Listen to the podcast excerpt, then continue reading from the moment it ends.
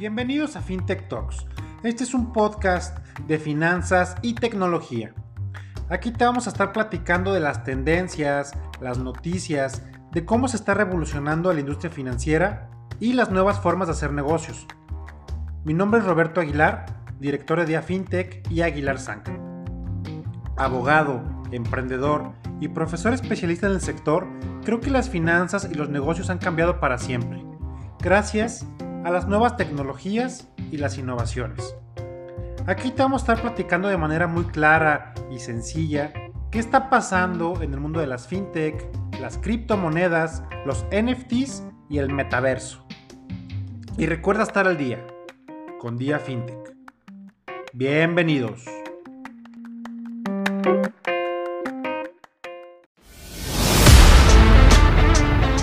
Pues, George, muchas gracias por, por estar aquí con, con, nosotros en, este podcast. Eh, yo normalmente cuando te presento siempre te presento como una de las personas o la primera persona que mm, como que me empezó a iniciar en estos temas de fintech. Hace cuatro años, ahorita estaba platicando, yo estaba en Secretaría de Innovación este, y estaba, según yo, mapeando el ecosistema fintech este, y nos conocimos, recuerdo, fue el primer evento al que yo asistí tratando de conocer personas este, que fue el de la Mexcap 2018. Ajá. Yo digo, me acuerdo yo perfecto, pues porque pues me acuerdo, y, me acuerdo que había una aplicación en, ese evento y decías Jorge Ortiz y eras algo como de un, algo de capital privado de fintech y no me acuerdo qué, qué, proyecto traías en ese y Tantana no creo que Tantana no, no digo no, no, me acuerdo X y, este, y a partir de ahí siempre como que seguimos platicando, ¿no? Seguimos platicando, platicando, platicando. Te invité al primer evento que hicimos de FinTech en la UP, 2018, luego 2019, Entonces, este, pues nada, es como, como un pequeño comercial y, nada más como pues agradecerte y, como para comenzar la plática, si nos pudieras platicar eh, a grandes rasgos, pues, pues quién eres, qué has hecho, qué estás haciendo, qué vas a hacer. Claro, mira, te, platico, Robin, muchísimas gracias por la invitación. Sabes que siempre es un gusto platicar. Nos hemos echado pláticas muy, muy largas de, todo el tema emprendedor, fintech más en lo particular y demás. Pero a ver, este, ¿quién soy? Jorge Ortiz, soy de Veracruz. Este, nací ahí, crecí ahí. Este, ¿De dónde? del puerto. Del puerto. Y eh, eventualmente lo, bueno, fui a estudiar a, Puebla, eh, estudié contaduría y finanzas. Trabajé, mi primer trabajo fue en finanzas corporativas, en grupo Volkswagen, primero en México, luego en, España. Eh, y luego hago un switch en mi carrera profesional. Eh, digo que venía haciendo finanzas corporativas, ¿no? o sea, yo estaba decidido hacer finanzas. Me voy a la banca, este, entro a trabajar a, a Citigroup, primero en México y lo termino en, en Nueva York. Citigroup es, son los de Citibanamex, ¿no? son los que compran Citibanamex, ¿no? Este, nada más que yo me quedo del lado de Citigroup como tal, ¿no? Este, en un área eh, que opera básicamente, operaba bajo la bandera de Citi. Inclusive ahorita con la venta de Banamex, que, que es muy paradójico que yo entré exactamente cuando lo compran, esa área, que es Private Bank, va a seguir siendo un área de las de Citi, se queda como Citi. O sea, de las poquitas áreas que se va a quedar operando el banco aquí en México, Citi, se queda banca corporativa y se queda la banca privada. Entonces otra vez va a volver a ser City City, ¿no? Okay. Pero bueno, yo estuve siempre al lado de City, luego de hecho me fui a trabajar a, los headquarters en Nueva York, este, y luego también trabajé un ratito en, luego también trabajé un, un, un poquito en, en, este, en el banco suizo, en el banco más grande de Suiza, que es UBS. UBS. Eh, que ahorita está eh, también muy, muy en boga pues, por la compra del segundo competidor, que es Credit Suisse, era el segundo banco de Suiza por tamaño, y bueno, lo acaba de adquirir UBS. Pero entonces, bueno, este, por resumir, yo siempre digo que esa era como mi vida pasada, mi vida corporativa, ¿no? Entonces siempre digo, pues yo fui banquero, ¿no? Fui banquero muchos años, la verdad, este como jarocho, como digo, yo siempre me he visto así, como un jarochito que no viene de familia empresarial, no viene ligado a este mundo, pues una satisfacción que te decides dedicarte a ese rubro, finanzas en específico, en Grupo Volkswagen, digo, fue mi primer trabajo, pero me fue muy bien, eh, fui el primer mexicano que, que envían a, a, trabajar a España, este, y luego con Citi, que ya era ya como mi carrera más fuerte, pues también satisfecho de que te decides a meterte en el mundo de las inversiones y terminas trabajando en el ombligo financiero del mundo, que es Nueva York, en el banco más grande del mundo. Sí, sí, sí. ¿no? Este, y como el banquero más joven de la, de la división de, de banca privada para México este, desde la oficina de Nueva York. Órale. Entonces, este, pues muy padre, la verdad muy padre, ¿no? Y ya luego me regreso a México, este, después de la banca, eh, para emprender. ¿Y, bueno, por, ¿y, por nos qué topamos decide- aquí. ¿Y por qué decides irte? Porque soy muy, este, mi cabeza funciona muy raro. Entonces ya como que dije, me encantaba, o sea, me fascinaba mi trabajo. O sea, era workaholic así, pero por gusto. Este, me fascinaba, o sea, me fascinaba. O sea, vivía yo fascinado. O sea, digo, eh, siempre me gustó trabajar, gracias a Dios. Pero aparte me fascinaban mis trabajos. Pero entonces como que llegó un momento en que dije, ya, ¿no? O sea, ya lo hice, ya estuve aquí, pues ahora quiero hacer otra cosa, ¿no? Este, o sea, desde muy chico, yo siempre he pensado que, que obviamente tenemos una sola vida y pues yo quiero aprovechar mi vida en hacer muchas cosas. No soy alguien que le gusta estarse tranquilo, eh, no me gusta la monotonía. Entonces dije, bueno, ok, ya trabajé en, eh, o sea, decidí hacer finanzas, en inversiones, ya probé que sí lo puedo hacer, ya estoy satisfecho, pues vamos a hacer algo más, ¿no? Entonces ya me regreso a México pues, para meterme al mundo de aprendizaje. Pero te digo, no es que me haya salido porque no me gustara eso, de hecho me fascina, o sea, hasta la fecha, lo, cuando me pongo a hablar de banca, o me pongo a analizar inversiones, este, o vaya, sale en una plática, pues me acuerdo mi época de banquero y, y este, o sea, y regresaría a trabajar en eso. No, es que ya lo hice, quiero hacer otras cosas. Ya. Órale. Ok, ok. Y, o sea, y, y como académicamente, ¿cuál es? O sea, ¿tienes como background académico de qué? Ah, ese también está muy, muy chistoso, y- pero es casi la misma historia. Eh, estudio contaduría y finanzas Contaduría y finanzas en Veracruz, en Puebla, en la UDLA. en la UDLA. Este, Ah, por eso entraste a la Volkswagen. por sí. eso entré a Volkswagen, porque básicamente te graduabas y era el semestre que sigue. Sí. O sea, todo el mundo ahí termina trabajando Sí, en. Volkswagen. Entonces, bueno, por eso entré a, a Volkswagen. Este, y luego, de hecho, cuando me voy a España, en esto que comentaba que, que, que me manda Volkswagen España, en realidad no me mandaron. Lo que pasa es que yo, yo llegué a renunciar porque me iba a estudiar España. Me dijeron, no, pues no te vamos a dejar renunciar. Este, parece que les gustaba lo que estaba como mi forma de trabajar y no me dejaron renunciar y fue por eso que me dieron chamba en España, pero fui a estudiar un doctorado en métodos matemáticos. Cuando termino todas las materias del doctorado, digo, "Oye, ¿Métodos matemáticos? métodos matemáticos para economía financiera era, Órale. era el doctorado. Entonces, O sea, no eh, hiciste maestría, es licenciatura y, y doctorado. Sí, lo que pasa es que ahí comprendí que en un programa doctoral no tienes que entrar a la maestría, No, forzosamente. claro, no, no, no. El- lo que pasa es que, haz de cuenta, la primera parte del doctorado, todas las materias es como si fuera las materias de la maestría. Por eso mucha gente por lo general dice, se va a la maestría y de repente dice, oye, pues ya me faltan unas pocas materias para entrar al periodo de investigación y luego hacen el doctorado. Pero es por esa razón, pero tú puedes entrar a un doctorado de manera directa. Sí, claro. ¿no? Entonces yo, cuenta, dice, todas las materias, eh, digamos lo que vendría a equivaler a una maestría, a veces te dicen, bueno, si haces estas tres materias más, también te doy el título de maestría, aunque, aunque hayas ingresado al doctorado. Pero bueno, yo ingreso directo al doctorado, termino todas las materias, entro en el periodo de investigación y digo, esto está de locos. Este, digo, estudiamos matemáticas difusas cuando estaban inventando y todo este rollo, por ahí del 99. Y este, entonces digo, no, pues voy a estudiar algo más comercial que pueda vender para, o sea, que le pueda vender una empresa para que me den chamba, ¿no? Esto sí está así de muy loco de biblioteca, ¿no? O sea, de ratón de biblioteca ahí encerrado en algún laboratorio haciendo números. Y entonces hago un MBA, ¿no? Entonces Ah, yo hice la maestría después de, de haber pasado por el doctorado, hago un MBA. ¿Y terminaste el doctorado o no? No, ese me quedé como doctorando, ese me quedé como doctorando, este, de hecho, o sea, soy doble doctorando. O sea, cuando dijiste que estás, que estaba de locos, era porque estaba muy, era muy, muy- Es que decía, ¿a quién le voy a vender esto? O sea, no, no le dio esa aplicación práctica. eh, es muy, yo lo veía muy difícil, o, o aplicación práctica, pero tal vez trabajando en una universidad, haciendo modelos matemáticos, o en, ¿no? Y yo no soy tan, este, tan, tan introvertido, ¿no? O sea, Sí, es como sí. para estar estudiando en un laboratorio que tengan encerrado como el loquito este a ver qué está tratando de, ¿no? Entonces, este, a mí me gusta más como ser extrovertido.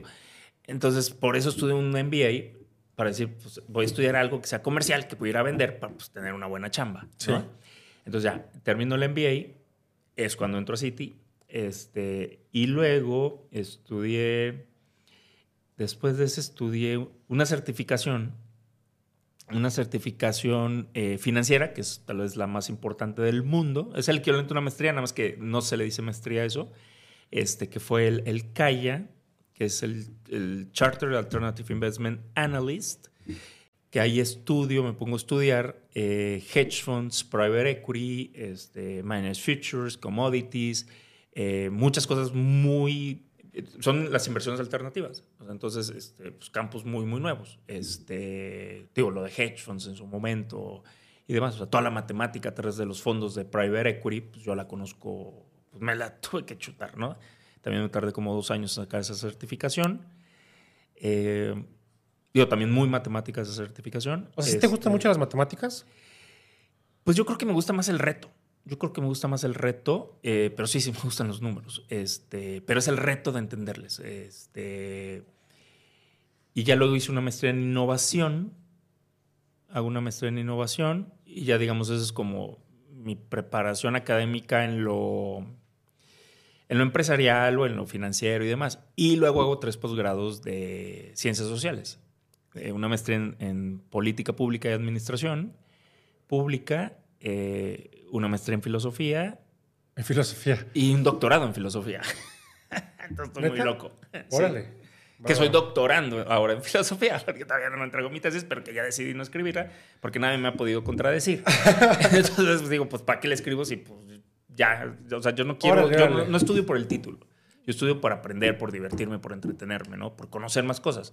Que volvemos a la misma historia de por qué dejé la banca, por qué quería hacer otras cosas laboralmente, por qué he estudiado desde ciencias sociales o matemáticas o este, negocios, pues porque me gusta entretenerme. Ya, ya, ya, ok. Y este, ahorita tu, o tu trabajo principal, ¿qué es? Ahorita estoy básicamente 100% de lleno en Tantan. Tantan. Este, pues sí, básicamente estoy ahí 100% tratando de sacar el changarrito adelante. ¿Y, qué es Tantan? Mira, Tantan eh, nace con una idea de, poder hacer pagos de manera muy fáciles en México, ¿no? Este, o sea, eh, algún día, y recuerdo muy bien cómo nace Tantan, pero básicamente nace en una gasolina que digo, es que debería haber una forma ¿En una qué? En una gasolinera. Ok. Este, de hecho, el, nombre original del proyecto de Tantan se llamaba Pagas, que es como, oye, ¿para qué sirve eso? Pagas, para pagar la gasolina. Ah, ya, ya. ¿no? Y luego le íbamos a cambiar a Pagas, ¿no? Este, íbamos a hacer un cambio de nombre a que Pagas, pues ya la aplicación de Pagas, ¿no? Ok, ok. Pero entonces decíamos, eh, y lo queríamos hacer con un código QR, entonces decíamos, escaneas, pagas y Tantan. Escaneas, pagas y Tantan. Ah, y Tantan y registramos el término de Tantan. Tantan. Entonces, Tantan, que creo que aparte este, está muy padre porque es algo muy mexicano. Tantan, sí. Es algo muy mexicano, pero que a la vez en otro país, pues no significa nada, ¿no? Es como Kodak. Ah, bueno, pues órale, ¿no? Eh, eh, entonces, pues en cualquier país, pues vas, ah, pues se llama así. O sea, ¿Kodak significa algo? Kodak, según yo, no significa nada, aunque es una región en Alaska. Ah, sí. Este, Pero, y además otra cosa que algún día me acuerdo que estudié de, estas cosas, o sea, cuando sabes que Kodak, creo que sí fue Kodak, es un nombre que se puede pronunciar básicamente en cualquier lengua, ¿no? O sea, si le pones un nombre muy francés, pues tal vez a, un, a los que hablamos español, pues se nos dificulta pronunciar un nombre muy francés. O le pones un nombre en inglés, pues hay gente que no te sabe pronunciar en inglés. Ok.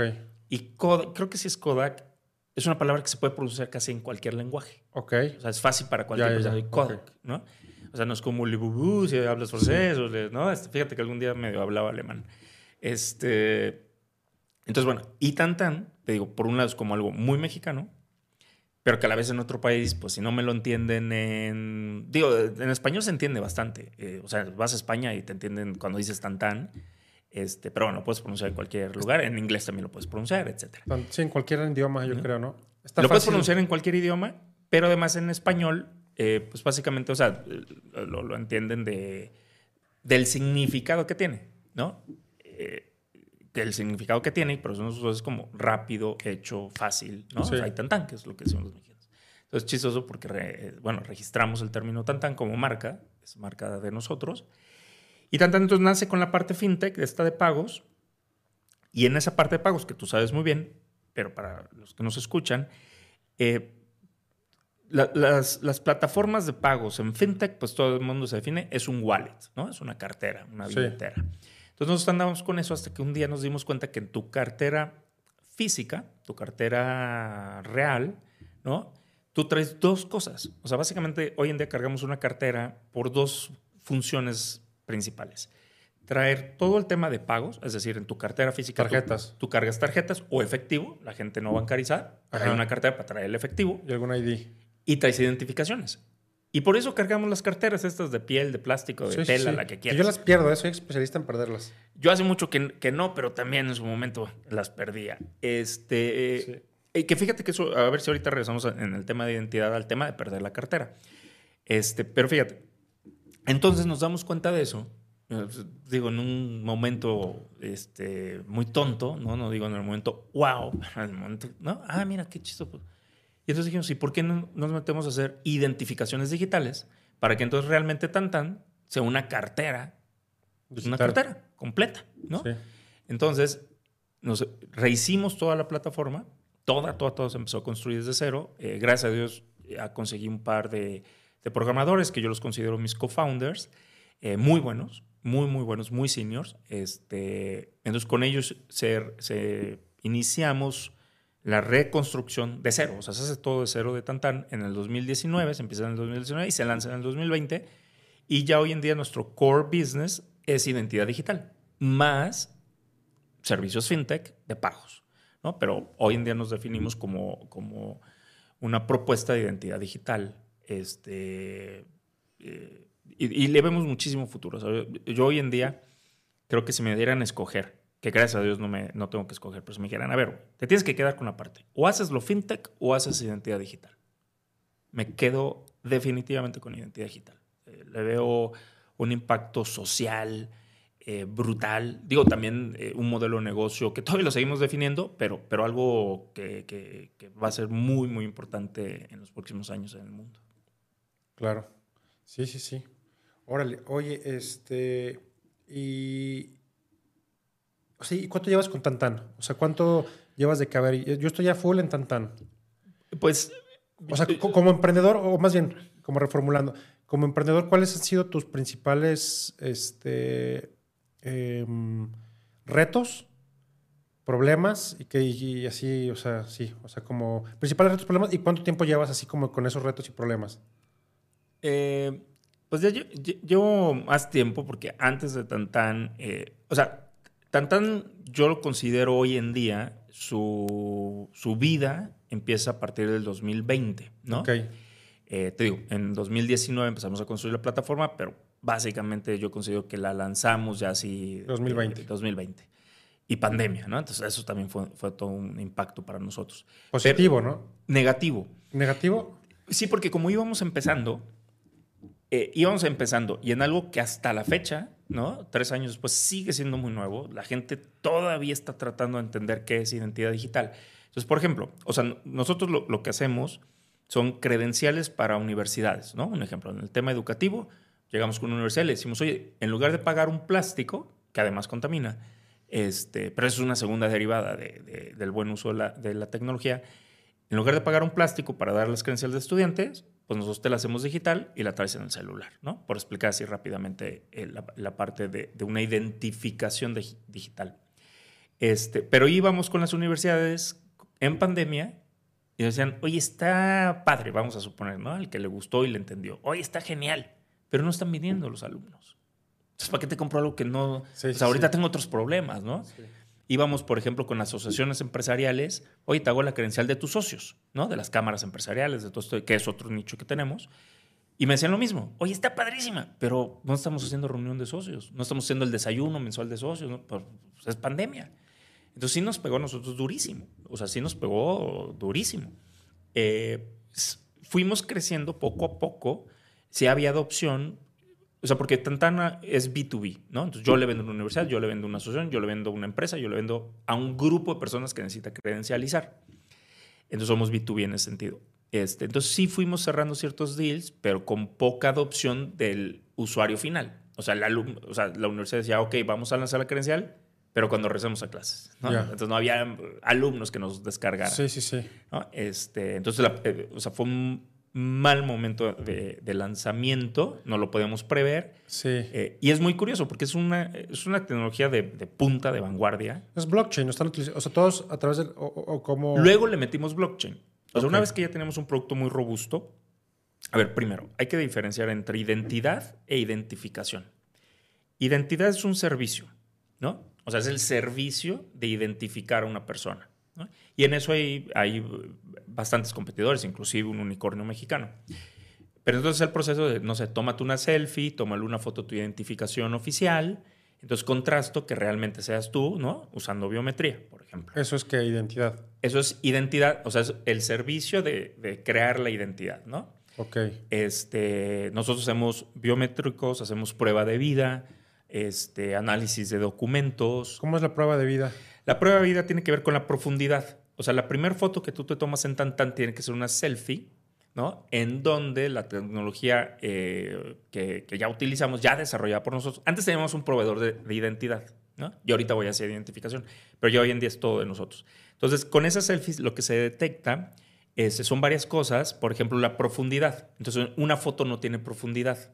¿no? Entonces, al, al tomarte la selfie, se puede medir la profundidad, entonces, pues es una persona viva porque está tomando una foto como tal, ¿no?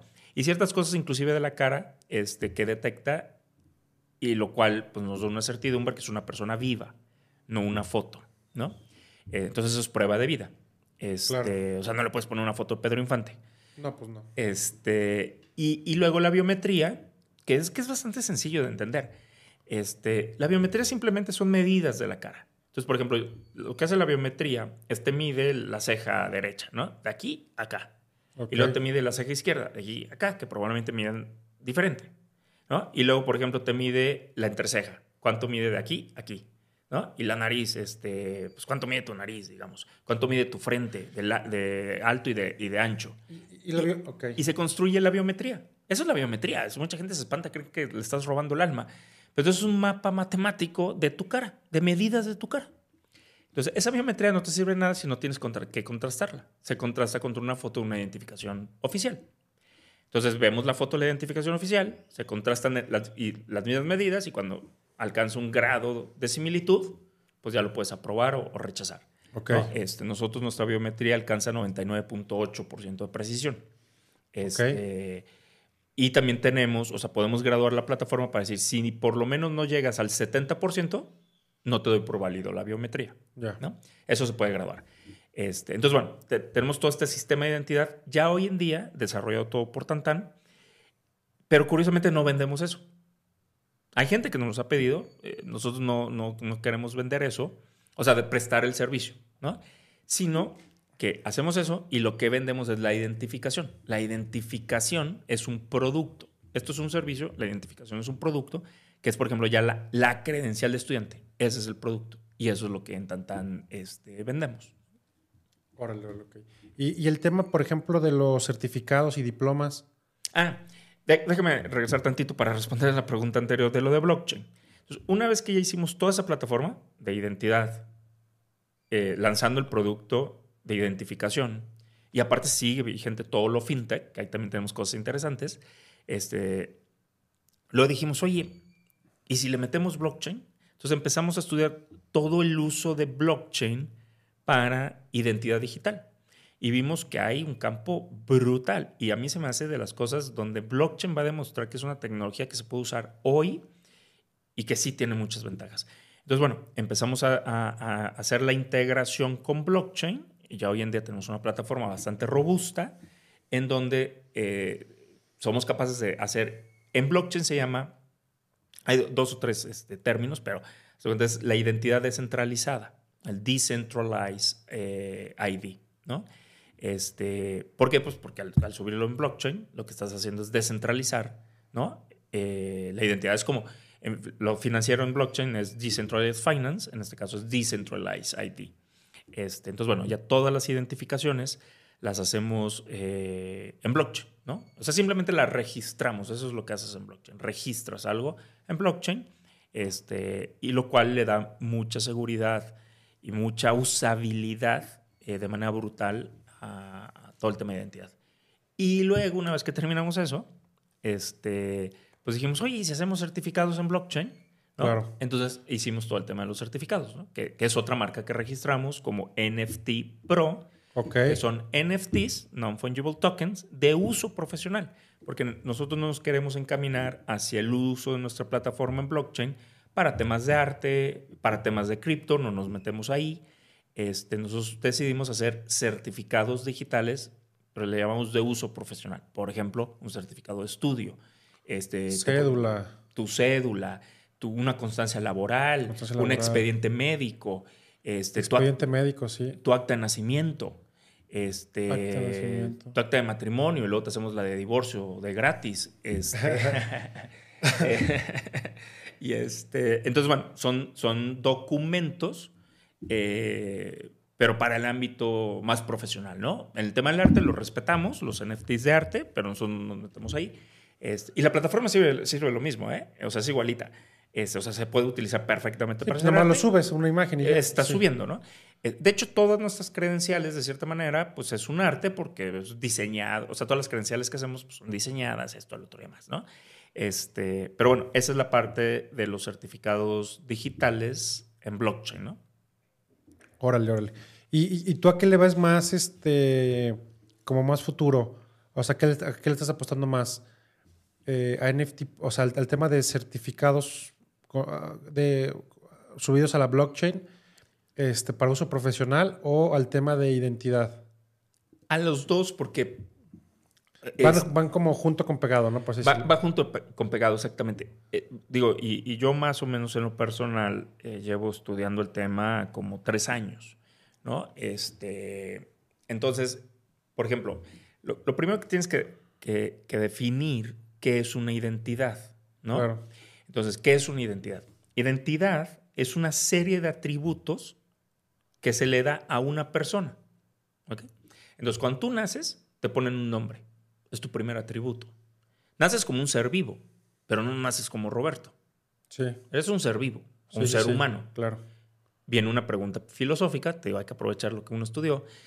de- de, ¿Eres persona o no eres persona? ¿O cuándo eres persona? Porque eres un ser vivo, pero ¿eres persona? ¿Cuándo? Precisamente, eh, digo, en, el- en los temas de identidad, ¿no? O de identidad digital, pues una de las definiciones que eres persona es cuando tienes un nombre. ¿no? Es cuando tienes una fecha de nacimiento.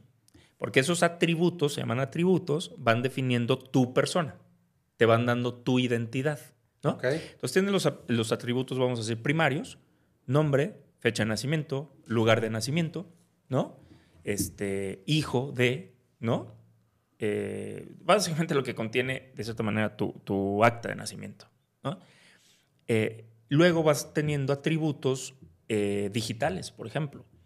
Tu, pri- tu correo electrónico Claro. es personal, es tuyo, es un atributo digital, que con eso vas, a- vas construyendo tu huella digital. Exacto. ¿no? Entonces, digamos, tu primer atributo en lo digital, puedes comenzar por otra parte, pero casi todo el mundo comienza a través de un, de un mail. Y más hoy en día que, por ejemplo, eh, con el uso de celulares, tú no puedes descargar una aplicación si no tienes un mail.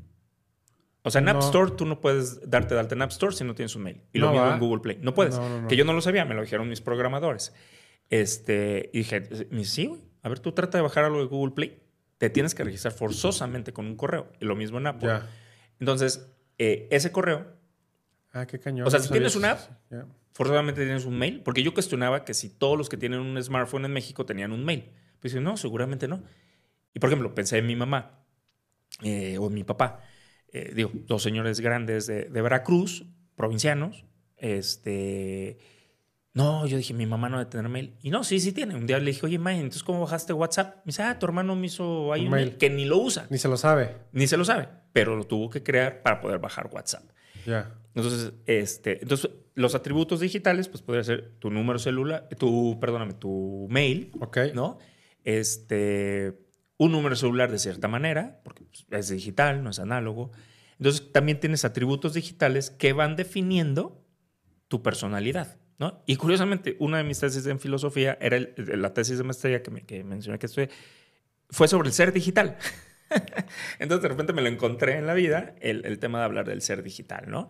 Este, tu cuenta de Facebook es otro atributo. Sí. Este, tu cuenta de Instagram. ta, Oye, ta, ta. y, por ejemplo, tu comportamiento en la red o en el internet, ¿cómo se, qué- es un otro atributo o qué es? Esa es tu huella digital, ¿no? Y es un, o sea, por ejemplo, ahorita que hablas de la biometría. ¿la, la biometría es única o hay personas que tienen la misma biometría? Es muy difícil, es muy difícil que tengan la misma biometría. Eh, o sea, por- eh, inclusive gemelos, ¿no? O sea, pues tú los ves igualitos, pero tal vez la ceja no le mide exactamente igual sea, a un gemelo que al otro. Por ejemplo, ya ves que el, el iPhone, este, pues te hace una biometría, ¿no? Ajá. Eh, ¿Qué tan precisa es esa biometría? ¿O Es- quién sabe? eh, No me sé el grado exacto, Porque tú me pero decías- sí es muy precisa. Muy precisa. O sea, creo que, bueno, a ver, hace como tres modelos de iPhones, que sí me sabía el número, este, hace como tres modelos, ya era de uno en un millón la posibilidad de error. No, pues está ¿no? imposible. Entonces, hoy ha de ser uno en 100 millones, ¿no? Órale. Este, digo, por el avance tecnológico, porque hace como tres iPhones era de uno en un millón Órale. la probabilidad de error. Entonces, sí es muy, muy precisa. Este, pero bueno, haz de cuenta, eh, hay unas características que es tu atributos físicos, tus atributos, o sea, de personalidad, ¿no? Atributos digitales, luego también tienes atributos laborales. Bueno, profesionales, por construir un ejemplo. Tu certificado de primaria es un atributo que dice que Roberto tiene primaria. ¿no? Ok. Este, eh, prepa, Y- carrera, maestría, entras a trabajar, ¿no? Un certificado laboral es un atributo que va definiendo tu persona, porque entonces eres. Eh, bueno, déjame ponerme ejemplo, por, por no, no quiero sonar eh, respetuoso hablando, hablando de ti, ¿no? Como dicen en mi casa, el burro por delante. Ah, pero ¿quién es Jorge Ortiz? Ah, pues un güey que nació en Veracruz en el 1974, este, de nacionalidad mexicana, que estudió en primaria La Salle, ¿no? Bueno, todo, toda mi vida estudié en La Salle en Veracruz, hasta prepa, y así, ¿no? UDLA, ta, ta, ta, todo lo que platicamos al principio. Entonces, eh, ya tengo un email, ¿no? Ya tengo una cuenta en Facebook, ya tengo una cuenta en Instagram, ta, ta, ta. Entonces, tengo atributos personales, atributos digitales, atributos profesionales. Ok. Y fíjate, curiosamente empezamos, esa fue tu primera pregunta, ¿quién es Jorge Ortiz? ¿No? Entonces, pues Jorge Ortiz se, se define a través de mis atributos. Soy Jorge Ortiz, nací en Veracruz, todo lo que conté, ¿no? Estudié esto, trabajé acá. Entonces, todos esos atributos conforman hoy en día la persona o ¿Qué la es? identidad de Jorge Ortiz. Ok. Y nosotros todo lo hacemos digital y hasta en blockchain. Entonces, hacia tu pregunta de, de- de por dónde le veo más futuro, si a las identificaciones o a los certificados, yo digo que van pegados. O sea, una, eh, las identificaciones te identifican, ¿no? O sea, perdón por la redundancia, pero es para que entres a una universidad, para que entres a un trabajo, para que puedas conducir un coche. Pero los certificados también componen parte de esa identidad. Sí. ¿no? Entonces, nosotros que hoy en día nos nuestro core business es identidad digital, pues creo que ambas cosas se mezclan muy bien, ¿no? Y, y- y que son esenciales, las necesitas tener, ¿no? Ya. Órale. Oye, eh, y a- a- a- a- digo, ahorita te, te- te- preguntaba de la biometría. O sea, como hay personas iguales a tú, de tu biometría, sí o no. La huella digital, ¿hay personas que tengan tu misma huella digital o la huella digital también es algo único? No, la, la huella digital yo creo que es algo todavía mucho más único. ¿Mucho más único? Sí, sí, porque, por ejemplo, nadie puede tener tu mismo correo electrónico. No. Tu gemelo, si tuvieras un gemelo, parte de la biometría de él, en cierto grado, va a ser igual a la tuya, ¿no? O sea, Sí, sí, sí. o sí, sea, sí. la Sí. nariz Yo sí mide conocido igual a gemelos la- que la hacen así y sí se abre.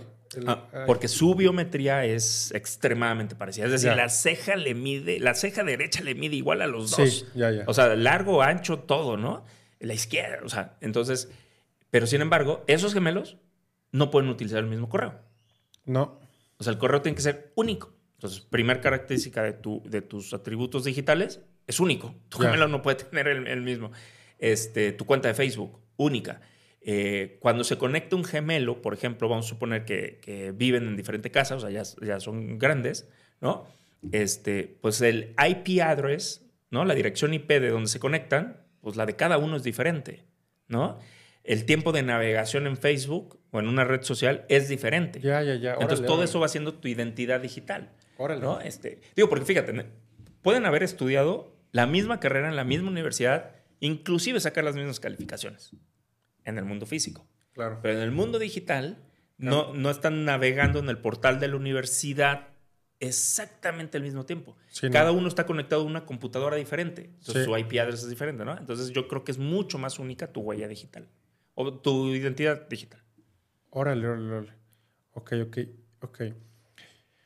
Ahora, sí, sí, no, pues, o sea, eh, o sea, era, o sea, como tenía como esa pregunta. O sea, yo, yo- pensaría que mi huella digital puede ser mu- igual a la de alguien que tiene los mismos intereses, pero no, eso más bien es como el comportamiento en la web puede ser, puede ser parecido, pero no, mi huella digital es muy única, ¿no? O sea, no hay manera.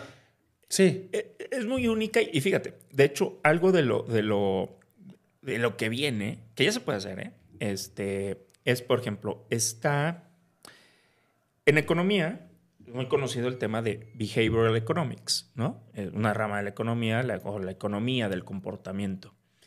En, eh, en, biometría, porque, bueno, en- o en identidad digital, vamos a llamarla así, viene, y ya se puede hacer hoy en día, lo que se conoce como behavioral eh, mm, eh, biometrics.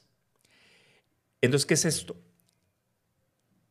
Se dice que cada persona, se cuenta, sostienes el, el- el celular en un, ango- en un ángulo único, o sea, el que tú sostengas el celular en la mano, tu la inclinación de tu mano es es, única. ah, sí. Sí, sí, sí. Es, es única, ¿no? Y además también cómo mueves la mano. Cómo mueves el dedo para teclear.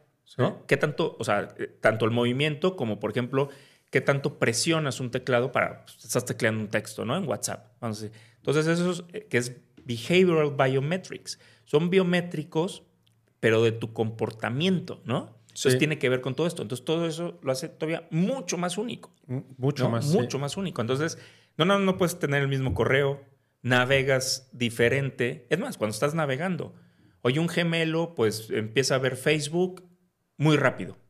Y el otro gemelo se detiene más en fotos. El otro se detiene más en video. El otro teclea más eh, textos más largos, el otro más corto, ¿no? Entonces es brutal, eh, digamos, la, la huella digital. Y te digo, y viene este tema. Más, dicen que los celulares en algún momento se pudieran llegar a abrir. O sea, lo de behavioral biometrics, eh, que tiene que ver con estas cosas del celular que, que miden este, la distancia y la inclinación, esto que ya lo trae el celular. Sí, ya ¿no? te- cuántos pasos. Los gi- el giroscopio y el no sé qué, son dos hasta el- cosas. hasta el pulso, Exacto. Entonces, la presión. todo eso, o sea, van a decir que, por ejemplo, imagínate que tu celular todavía se, se desbloqueara con contraseña. ¿Ok? O sea, no, no con, no con Sí, o sea, con puro número, ya, ya. Puro número. El celular va a poder distinguir que el que está tecleando ese número, aunque el número es el correcto, no es el verdadero dueño del celular. Porque dice, mi dueño verdadero, o sea, el que, que me registró, pues inclina la mano, presiona con tal, Órale. ¿no? Este, o sea, la presión del dedo, la rapidez con la que tecleas, el cómo sostienes el celular. Entonces el mismo celular va a decir, este no es mi dueño. Aunque la contraseña es la correcta, este no es mi dueño, no me abro. Órale. Y eso es identidad digital. ¿Qué es más seguro? ¿El, el hacerle así con, con el celular? O sea, de que así o el dedo. Eh, o sea, cara, cara o Cara o huella, ajá. eh, cara. ¿Sí? Sí. Órale. Oye, este, órale, digo, pues está muy interesante. Y digo, obviamente todo esto que estamos platicando, eh, digo, ahorita ya, ya está como, ya, está, ya estamos muy avanzados, ¿no? O sea, ya, ya hay mucha tecnología que- que está este, como analizando todo esto, pero obviamente cuando fue el boom de las redes sociales, de Google, todo eso, pues una de las cosas que ellos eh, empezaron a comercializar o monetizar, pues era el- la segmentación para temas de publicidad. O sea, ahorita. Google, Facebook, su principal fuente de ingresos es publicidad. Eh, que obviamente, eh, eh, pues es, digo, a, a veces de que, digo, por ejemplo, ahorita estamos hablando de biometría, probablemente me meta a Instagram y me salga publicidad de alguien que ofrece servicios de biometría, ¿no? Muy probable, o, que me, o, que me ofrezcan servicios de identificación oficial, o que me salga publicidad de tanta, ¿no? Muy probable que pase, ¿no? O sea, o sea como, como cuál es tu opinión, eh, y a lo mejor tratando de meter ch- ChatGPT, etcétera, como cuál es tu opinión hacia dónde va todo este tema eh, de utilizar todos estos datos que me acabas de decir, todas estas tecnologías behavioral, bla, bla, bla, para la nueva generación, o sea, para, para el tema de marketing, para vender publicidad, ¿hacia dónde crees que nos va a llevar? O sea, ahorita, digo, yo creo que Facebook y Google siguen siendo las más fuertes, pero ya con, todo, con, todas estas nuevas identidades digitales que tienes, este, ¿hacia dónde crees que va? O sea, Mira, eh, Y, es una pregunta muy importante, déjame así. Yo creo que hoy en día se está empezando a tener una preocupación exagerada, ¿no? Sobre el tema, por ejemplo, de datos, ¿no? O sea, pero exagerada. O sea, es decir, no, no, no, es que... Eh, usan tu información. Eh, usan tu información. Yo, yo te diría, a ver, compadre, pues no te conocen ni en tu cuadra. O sea, ¿quién es Jorge Ortiz? Ay, usan mi información. Güey, no eres nadie. O sea, no, sí, o sea, si, tienes, si, tienes, mail, ya la usan. Eh, exacto. O sea, primero, como, güey, no eres tan importante como tú crees. Exacto. Eres un bicho más entre 8 mil millones de bichos que vemos que nos llamamos seres humanos. Entonces, no eres tan importante. Además, no eres Bill Gates, no eres Elon Musk. No Exacto. O sea, brother, neta, neta, neta. Sí, sí, sí. ¿no? O sea, no, no, te creas tan importante. Lo digo en el buen sentido, ¿eh? Sí, no, no, no. Eh, este, por un lado. Eh, dos, yo creo que en el tema de ciberseguridad, si lo queremos poner así, es un, es un tema entre buenos y malos. No es un tema eh, algún día tuvimos esta discusión desde el ámbito fintech con los bancos. Entonces, no, es que yo como banco puedo invertir muchísimo dinero en ciberseguridad y tú como eres fintech que no tienes ni tres pesos, pues tú no puedes invertir. Las fintechs reviraban. No, no, pero como yo nací en la tecnología, yo desde mi inicio tengo ciberseguridad, cosa que tú no. Exacto. Y yo para esa discusión, porque eso fue real, fue cuando se lanzan los principios de ciberseguridad de México, que es que no sean tontos. No es una, no es una guerra entre grandes y chicos o rucos y, jóvenes, ¿no? Sí, sí, sí. Es una guerra entre buenos y malos. O sea, tu enemigo, o sea, banco, tu enemigo no es la fintech. Fintech, no te burles del banco. Tu enemigo es el hacker. Exacto. ¿No? Entonces, si yo diseño el, mejor sistema de ciberseguridad, pues yo se lo quiero dar inclusive a mi competencia. Porque tal vez, en el sentido de que si hackean a mi competencia, ¿no? Pues tal vez con esos datos que le hackearon, me van a terminar hackeando a mí. ¿No? Es como si yo soy Vancomer y Banamex, por ponerlo así. Oye, hackearon a Banamex, ¿no? Y Vancomer se empieza a reír, jajaja. Sí, nada más que lo que le sacaron a Banamex es Jorge Ortiz, su fecha de nacimiento, no sé qué, que tal vez con eso puedo derivar la contraseña de Jorge Ortiz y entonces te hackeo a ti Vancomer. Entonces, a mí me conviene, o sea, nuevamente es entre buenos y malos, ¿no? Entonces, en el tema de privacidad y de esto, pues yo lo vería también así, ¿no? O sea, no, tus datos están ahí desde hace siglos. Yo sé, yo sé, sí, sí, sí. Tienes un correo electrónico, tienes una cuenta de Facebook, has comprado un boleto de avión, te tengo una noticia. Registras tu mail, registras una tarjeta, registras tu nombre, ¿no? Para el boleto de avión. Claro. Compras un boleto de cine, ahí están todos tus datos. Entonces, lo que, lo que la sociedad debe preocupar es en poder decir a quién le estoy dando mis datos y cuál va a ser el uso de esos datos ver que sea una compañía seria, eh, respetable, honorable, ¿no? Sí, o sea, pero digo, yo creo que la mayoría, eh, me incluyo, pues no nos, no nos, fijamos en eso. O sea, yo digo, o sea, de que términos y condiciones, o le das, le das clic, o sea, es muy raro que te pongas a leerlos todo. Yo creo que, digo, no, no sé, y también como por lo que he visto noticias y así, es que como que quien se está preocupando más es, son los gobiernos. ¿Por qué TikTok en India eh, estaba, no, no, puedes bajarlo, ¿no? O por qué tanta, tanto recelo en Estados Unidos de que haya TikTok. ¿Por qué? Pues porque son empresas chinas. Digo, no, no sé.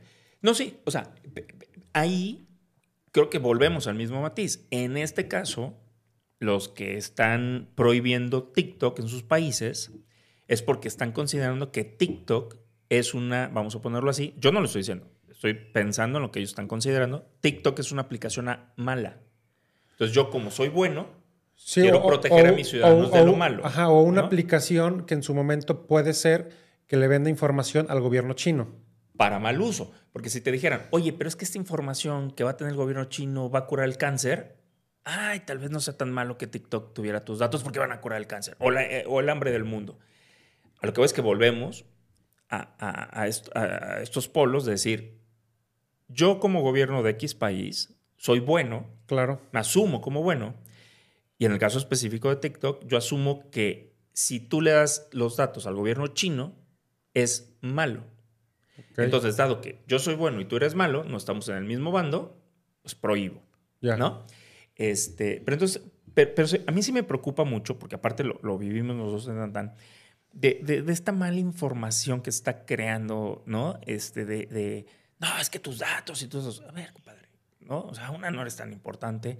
Dos, eh, digo, nosotros queremos hacer, este, hoy en día es la apuesta de, de, vida de los que trabajamos en Tantán y queremos hacer las cosas bien, ¿no? Entonces yo siempre digo, oye, pues checa, nosotros ya consultamos con el INAI, nuestro aviso de privacidad, este, nuestros términos y condiciones, inclusive nosotros en términos y condiciones rechazamos, eh, eh, o sea, nos autoprohibimos por nuestros términos y condiciones, que es el contrato legal que, que, rige la relación entre Tantan y sus usuarios, a vender un solo dato de Tantan. Yo tendría el derecho comercial de poder utilizar esos datos.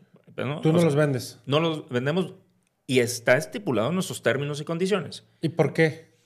Porque queremos una empresa seria de, identidad, ¿no? Entonces, yo no puedo pretender, oye, yo agarro tus datos y voy y se los vendo a Juan de los Palotes, ¿no? Porque no es nuestro giro. Sí, sí, sí. Yo lo que quiero es darte la certeza que tienes una identificación con tecnología de punta, ¿no? Este, con la mejor tecnología disponible en el mercado, eh, pero que no vamos a hacer mal uso de tu... Y totalmente digital. Totalmente digital.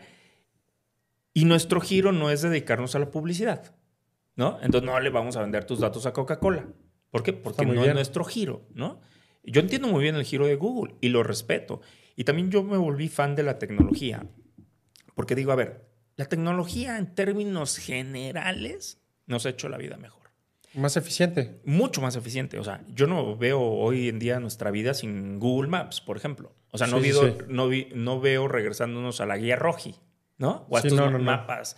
O sea, yo no sé cuando, cuando viajabas de niño con, tus papás, ¿no? Este, que yo veía a mi papá ahí con los mapas y, y se sabía mover, pero ¿cuántas horas perdía en poder llegar al centro comercial de una ciudad nueva? ¿No? O sea, saca el mapa y que medio creo que es por aquí.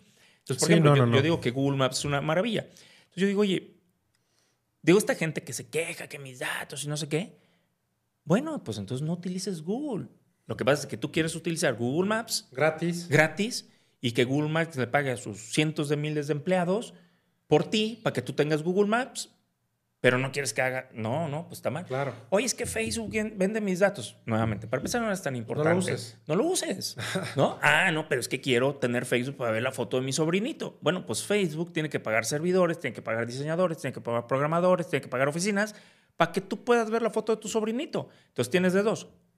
Entonces quieres que Facebook te cobre a ti. ¿No? Es muy fácil. Divide, divide las, las ventas totales de Facebook que son de cientos de miles de millones de dólares. Cientos de miles de millones de dólares. Entre todos sus usuarios. Y esa es la parte que te correspondería pagar a ti para que tú veas la foto de tu sobrinito, si es que no quieres que Facebook haga publicidad. Y entonces vas a ver cómo tal la gente va a decir, no, no, no, no, no, está perfecto. Y ha de ser una, o sea, no me sé el número, pero alguna vez escuché, o sea, esto que acabas de decir, como cuánto vale tu, tu cuenta o cuánto vale tu perfil de Facebook para Facebook haciendo esto. O sea, y, eso, o sea, o sea, creo que es 800 dólares, 600 dólares, algo así, ¿eh? Sí, sí, sí, es el lifetime value, ¿no? Lifetime es, el, value. es el, lifetime value de, un cliente. Pero ojo, es decir, eso vale, o sea, Facebook, vamos a decir, vamos a suponer que sea mil dólares, ¿no? De la banca me la hace un poquito más o de las fintechs, pero vamos a suponer que fuera mil dólares. Ok, se comprende que Facebook le va a decir a Coca-Cola, oye Coca-Cola, tú le quieres poner un anuncio a un güey mexicano de 48 años que mira que, ah, sí, sí me interesa porque ese güey toma coca, ¿no? Entonces le va a cobrar 10 centavos por poner un anuncio. 10 centavos, sí. Mi perfil para Facebook, por poner un ejemplo, y sí, más o menos por ahí el número, pone que valga mil dólares, ¿no? Bueno, pues ya, ya agarró 10 centavos, ¿no? Este, pero eso es lo, lo que, digamos, ese es lo estimado o lo proyectado que Facebook va a poder sacar, por decirle a Coca-Cola, oye, le ponemos un comercial a un güey de Veracruz de 48 años con estas características, ¿no? Yo no lo veo mal. No. Ojo. Y el libre albedrío, que es algo también que nos define como humanos, a mí me puedes poner el anuncio de Coca-Cola. Ya, yo sabré si compro o no una Coca-Cola, ¿no? O sea, esa es mi decisión. Pero si porque Facebook le vende a Coca-Cola no le está vendiendo Jorge Ortiz nació aquí. Le está diciendo, hay un güey que, ¿no? Hay un güey que nació, tiene 48 años, ta, ta, ta, ta, y parece que a ese güey le gusta la Coca-Cola. ¿Quieres poner un anuncio? No. Claro. Pues digo, está genial. Pues me ponen el anuncio. Si me gusta, pues voy y me compro una coca. Si no me gusta, pues no me la compro. Pero gracias a esto puedo ver a mi familia en Veracruz, por ejemplo, ¿no? La foto de mis sobrinos en Veracruz. Pues yo no lo veo mal. Y siempre tengo la decisión de decir, Facebook ya no quiero usarte. Bueno, pues perfecto. Yo, yo pierdo el que ya no lo voy a vender a Coca-Cola, pero tú pierdes que ya no puedes ver a tus sobrinos. Tú escoge. Ok. Oye, bueno, y ahorita que estamos hablando de Facebook, que ya no es Facebook, ya se llama Meta. ¿Qué, o sea, ¿qué opinas de...? O sea, digo, se llama Meta pues porque por el tema del metaverso. Este, digo, también Facebook, pues en su momento quiso crear su propia cripto, Libra, que se la frenaron en, en Estados Unidos, no pudo. Pero ¿qué opinas de... de, de, o sea, ¿tú, ¿tú crees que Meta la va a armar eh, en el metaverso y sea como el... no, no, sé si meta, no, no, o sea, no, no sé si meta, este, porque de hecho parece que ya están cancelando el, o posponiendo de manera muy importante el proyecto del metaverso. ¿Ah, sí? Sí, sí, sí. Este, creo que ahora se quieren meter inteligencia artificial. Que, que, eso también hay que tomarlo en cuenta precisamente cuando hablamos de esta explotación de estas empresas hacia la sociedad. Oye, yo creo que, que las redes sociales son eh, algo que también vino a revolucionar, ¿no? Acercar a familias, ¿no? Hay quien dice que las aleja. Pues es como tú quieres ver la tecnología, ¿no? Sí, tiene cosas buenas y este, malas. Tiene cosas buenas y malas, pero la energía, como la energía nuclear. Exacto, exacto, ¿no? Pero aquí lo importante es que tú decides, claro. ¿no?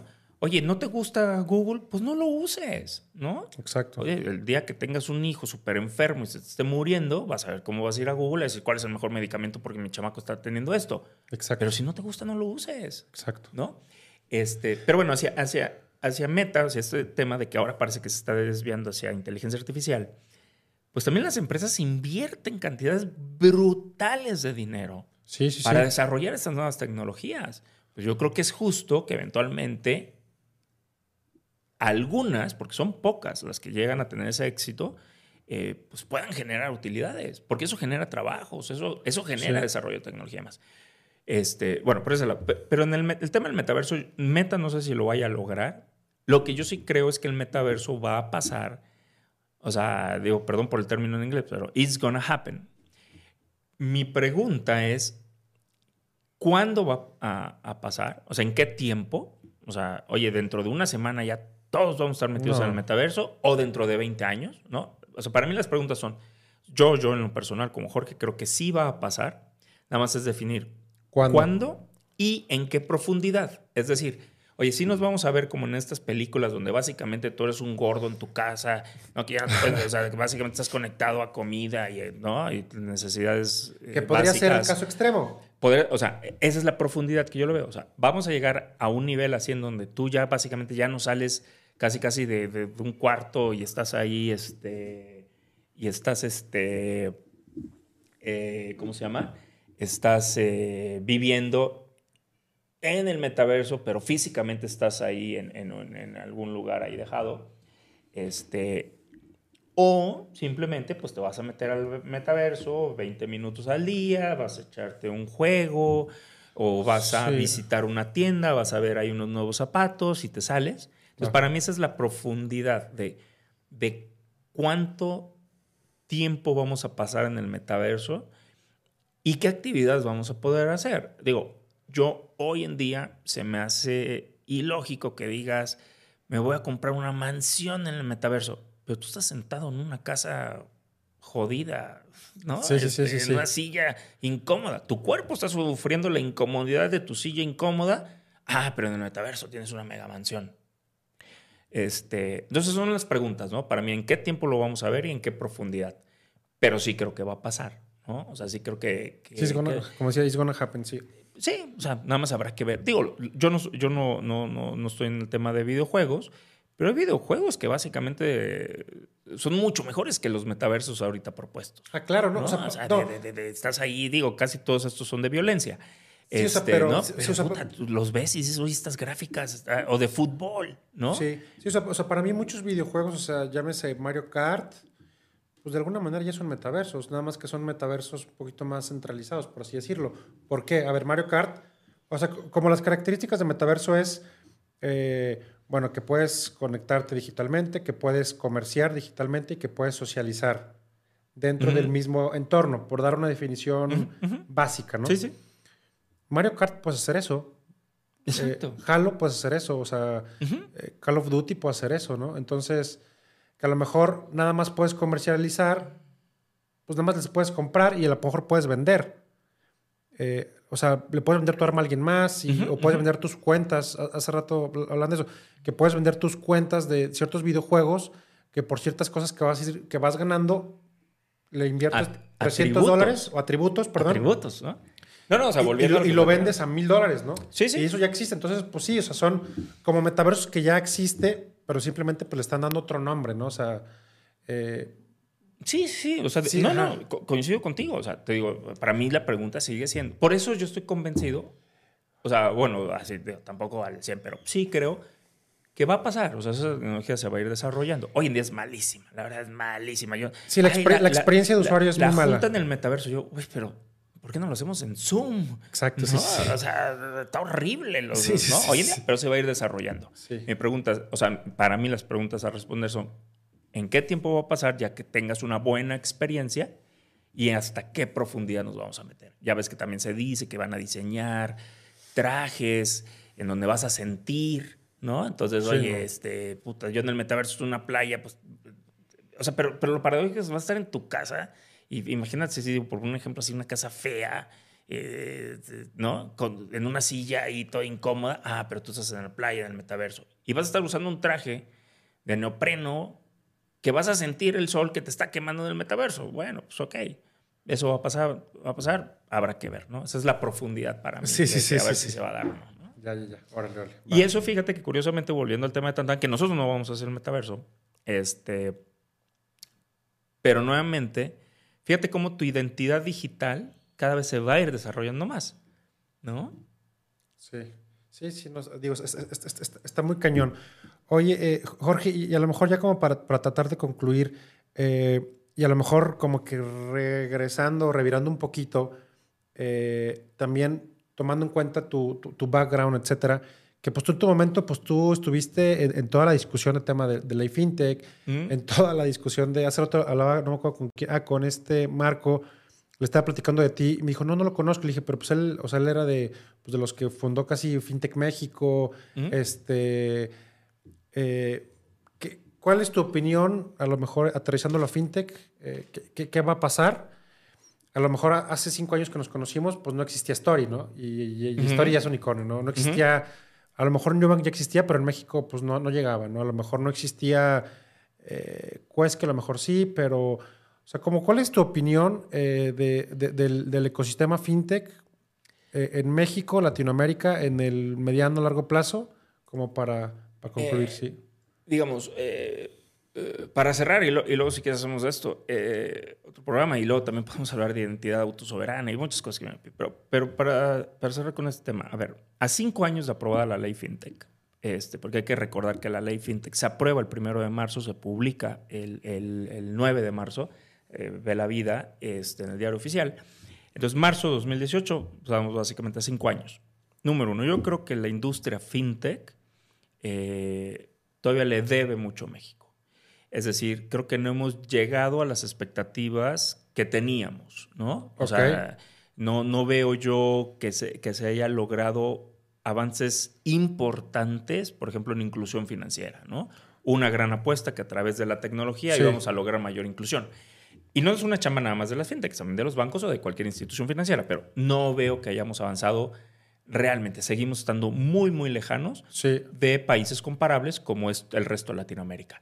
Colombia, Chile, Argentina, Brasil, están casi al doble de inclusión financiera que México. Tasas de interés también, o sea, tasas de interés eh, seguimos igual. Esa es otra gran deuda, ¿no? Entonces, uno, inclusión financiera, si lo queremos ver por ese lado. Tasas de interés, o sea, donde sí se ha mejorado algo, eh, hay mucho que Competencia. Acceso, acceso, a crédito, hablando de crédito, ¿no?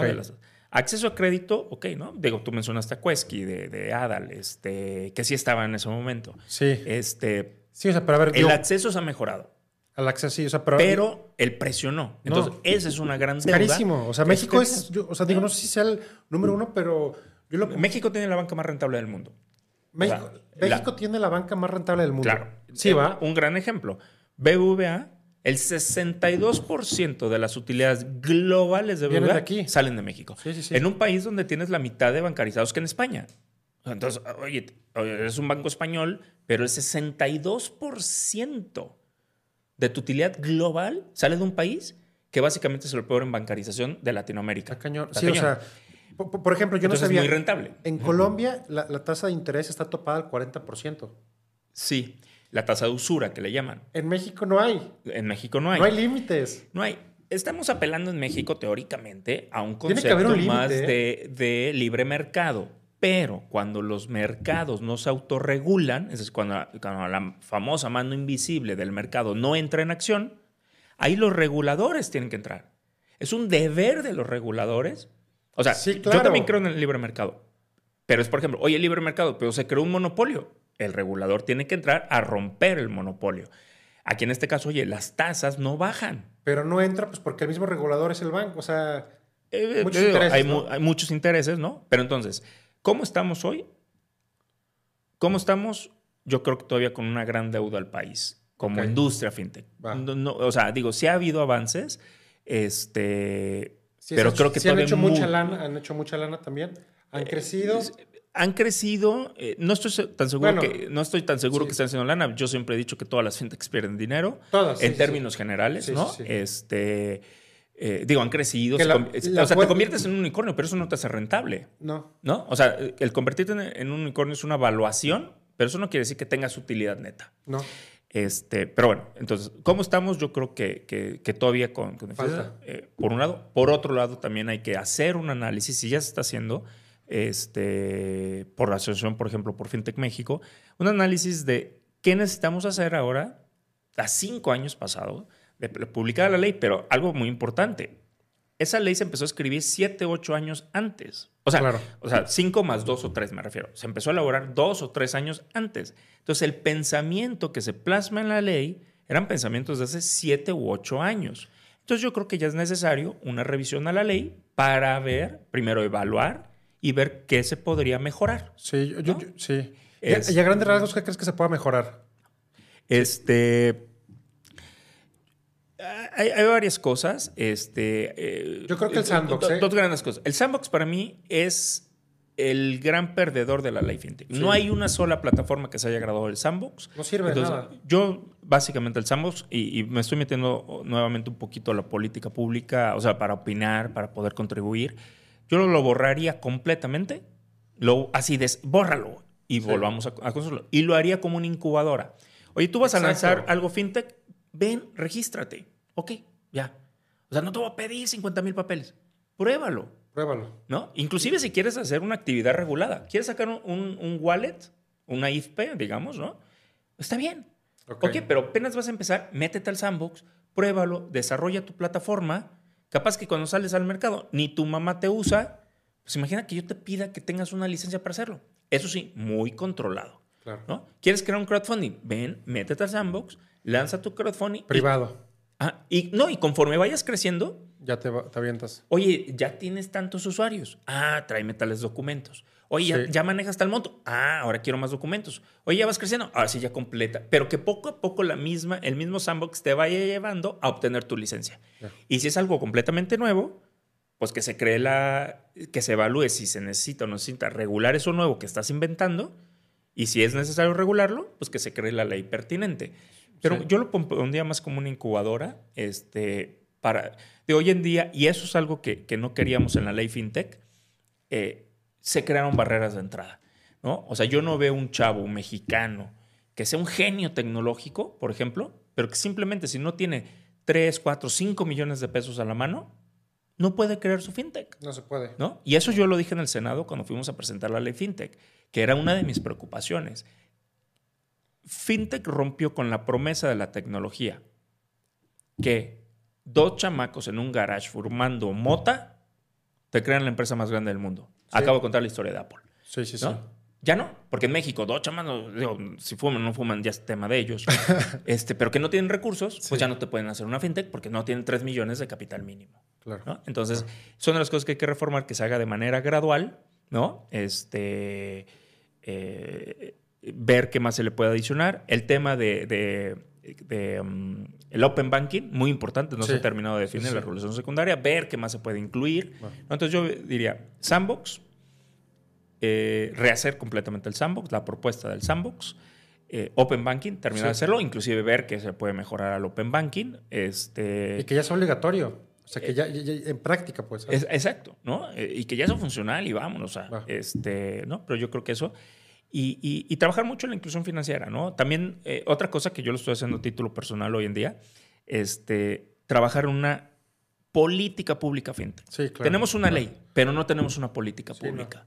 ¿no? Entonces, Sí, eso, es muy necesario que el gobierno impulse la adopción de la tecnología. Hoy en día el gobierno, en algunos casos, está re- eh, o sea, hasta frena la adopción de la tecnología, ¿no? O sea, te pongo un ejemplo muy fácil. Oye, yo soy gobierno, voy a recaudar, ¿no? Ok, si me pagas en efectivo, te cuesta lo normal, lo que esté costando ahorita, el servicio que te, ¿no? Pero si me pagas digital, te doy un incentivo que te cueste menos. Claro. Entonces la gente dice, oye, yo por ahorrarme unos pesitos, prefiero pagarlo digital. Es un ejemplo muy básico de política pública fintech. Hay gobiernos estatales que yo conozco que si me lo pagas en efectivo te cuesta, el precio no lo vamos a poner 100, ¿no? Ah, pero si me lo pagas digital te cobro la comisión, entonces te cuesta 105, 110. Pues obviamente la gente dice, pues me formo, no me Sí. incentivas a pagarlo digital, me lo cobras más caro, ¿no? Sí, y ahí ahí entra ya otro tema también pues, de corrupción y si quieres, este, pues ya aquí le... Sí, luego nos echamos otro capítulo. Y, y- y- y ya este, eh, lo... Digo, da para grabar 10 podcasts, yo creo, pero, pero bueno, Jorge, pues nada, muchas gracias por, por estar aquí hoy con nosotros y este... Y pues nada, esperamos Encantado. grabar Encantado. otros, otros 20. Claro que sí, con todo el gusto. gracias. Muchas gracias.